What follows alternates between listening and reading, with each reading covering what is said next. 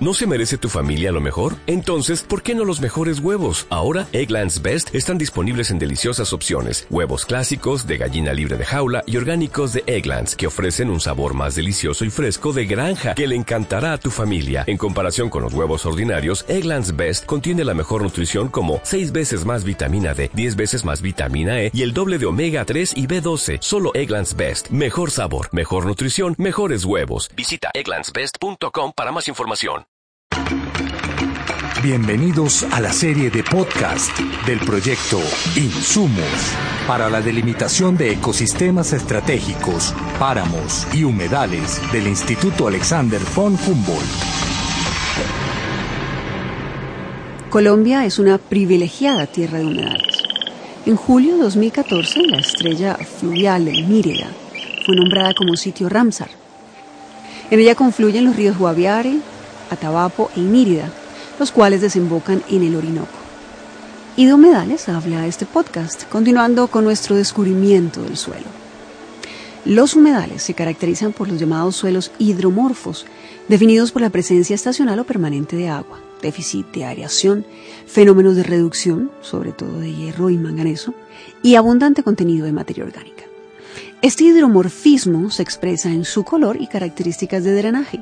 Pero ojo, que de repente una zona se inunde durante 15 o 20 días no significa que se vuelva un humedal. Tiene que haber unos procesos aparte de la inundación como tal. Es después de 60 días de lluvias o estancamiento de agua que el proceso de reducción genera una huella genética en la tierra, que puede ser la génesis de un suelo de condiciones hidromórficas. Dejemos que Óscar Acevedo, agrólogo del Instituto Humboldt, nos amplíe esta información. Cuando un área, digámoslo así, está sujeta sometida a agua, pues allí hay organismos, tanto animales como vegetales, ¿cierto?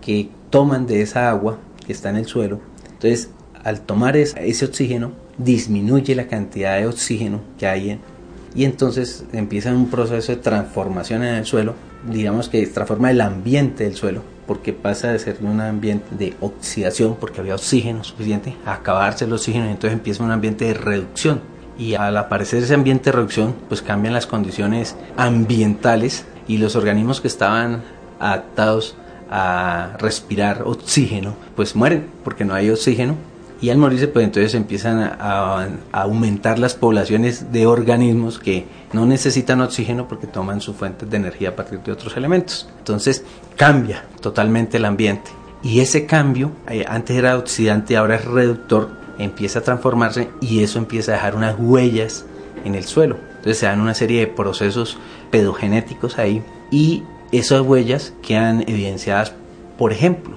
el suelo que está sometido a esa condición de humedad y de reducción, entonces empieza a generar manchas dentro de la matriz del suelo, porque en esa condición de reducción, pues el, el hierro y el manganeso, que antes estaban sólidos, empiezan a moverse y entonces ese movimiento pues hace que ellos se acumulen en unas partes o se vayan completamente de otras. Entonces esos dos elementos dan colores, dan tonalidades, los que tienen que ver con los óxidos. Entonces uno empieza a ver las tonalidades en el suelo.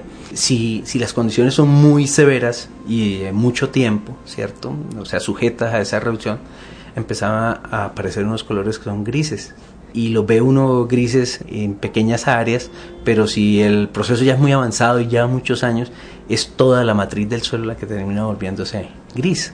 El drenaje natural tiene muchísimo que ver con la velocidad con que el agua puede atravesar o puede moverse dentro del perfil del suelo. Entonces encontramos que muchos de los suelos de humedales están relacionados con drenajes imperfectos, pobres, muy pobres. O sea, hay una diversidad de formas de presentarse ese mal drenaje. Una posibilidad puede ser esa, que haya mucha arcilla e impide que el agua se desplace a través de, del suelo, ¿cierto? Pero también puede ser porque la geoforma en la cual está ese suelo no le permite evacuar el agua. Entonces al no permitirle pues queda confinada ahí y también se presenta un proceso. Entonces eso es muy típico por ejemplo de lo que nosotros llamamos cubetas. Las cubetas de desborde, de desborde se dan o de cantación se dan en paisajes de planicies aluviales. Entonces en esas planicies los ríos se desbordan y al momento en que se desbordan ese desborde lo hacen con fuerza y llevan en suspensión materiales. Entonces ahí llevan arenas, arcillas, limos, pero, pero aquellos materiales... ¿Fertilizan las tierras? Sí, también fertiliza. ¿Lo que claro. el Nilo? Exactamente, sí. Y aquí lo usaban mucho, por ejemplo, los cenúes. Entonces ellos hacían canales y llegaban la inundación y, y, aprovechaban que el canal llevaba el agua, inundaba las zonas y eran muy fértiles sus tierras. Digamos que cuando el agua sale del cauce, pues los elementos más pesados que son las arenas se quedan ahí al, al, al borde de, del cauce. Pero aquellos elementos que son un poco menos más livianos, ¿cierto? Se desplazan más y los que son más livianos, que son las arcillas, pues pueden llegar más lejos y se van acumulando en, en esas zonas. Esas zonas, al hacer cientos de veces de ese desborde, ese desborde, ese desborde va generando geoformas específicas, como son, por ejemplo, las cubetas de inundación o decantación, ¿sí? o desborde. Entonces, esas cubetas llegan y se van formando y ahí se generan unos suelos bastante específicos que están sometidos la mayor parte del año o buena parte del año a humedad dentro del perfil y aún por fuera del perfil hay agua en superficie. Los suelos de los humedales en Colombia también han sido transformados, afectando sus servicios de purificación y filtración del agua. De esto también nos habla Óscar Acevedo. Muchos de esos suelos pues, se fertilizan naturalmente al generar desborde. Entonces llega la inundación, se desbordan esas aguas y fertilizan los suelos. Entonces muchos de esos suelos fueron utilizados en distritos de riego. Fueron utilizados, por ejemplo, para el desarrollo de plantaciones de arroz, pensando en arroz en que tal como estaba, pues prácticamente se utilizaba el suelo.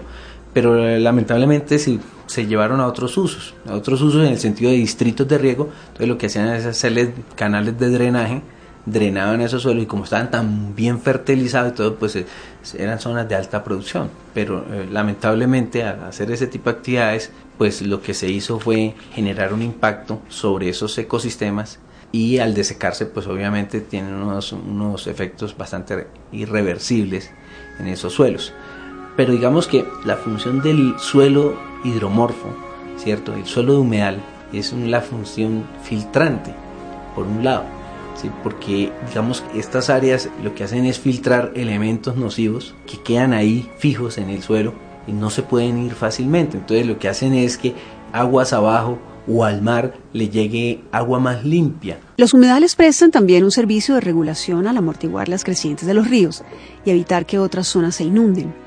La ciénaga de Lorica, por ejemplo, era una de las más grandes del país y amortiguaba las crecidas del río Sino. La tenencia de la tierra hizo que los dueños crearan terraplenes e hicieran obras que impidieron el paso del agua a la ciénaga. Y como el río sigue la misma pendiente y su cauce no tiene como albergar más volumen, el resultado es la inundación en zonas que antes el agua no tocaba, por el servicio que le prestaba Lorica. En conclusión, los humedales son zonas diseñadas ambientalmente para albergar agua, limpiarla y tienen condiciones específicas para una vegetación que soporta condiciones de humedad. Al transformar los humedales, esta vegetación muere. Y es en el suelo donde queda la huella de lo que pasó y de lo que venía sucediendo habitualmente. Esto convierte a los estudios de suelos en una herramienta indispensable para la caracterización e identificación de nuestros humedales, tarea que sigue desarrollando el Instituto Humboldt en su convenio con el Fondo de Adaptación. De otros servicios ecosistémicos prestados para nuestra sociedad y de páramos y humedales seguiremos hablando en una próxima edición de nuestra serie de podcast con señal Radio Colombia. Hasta entonces.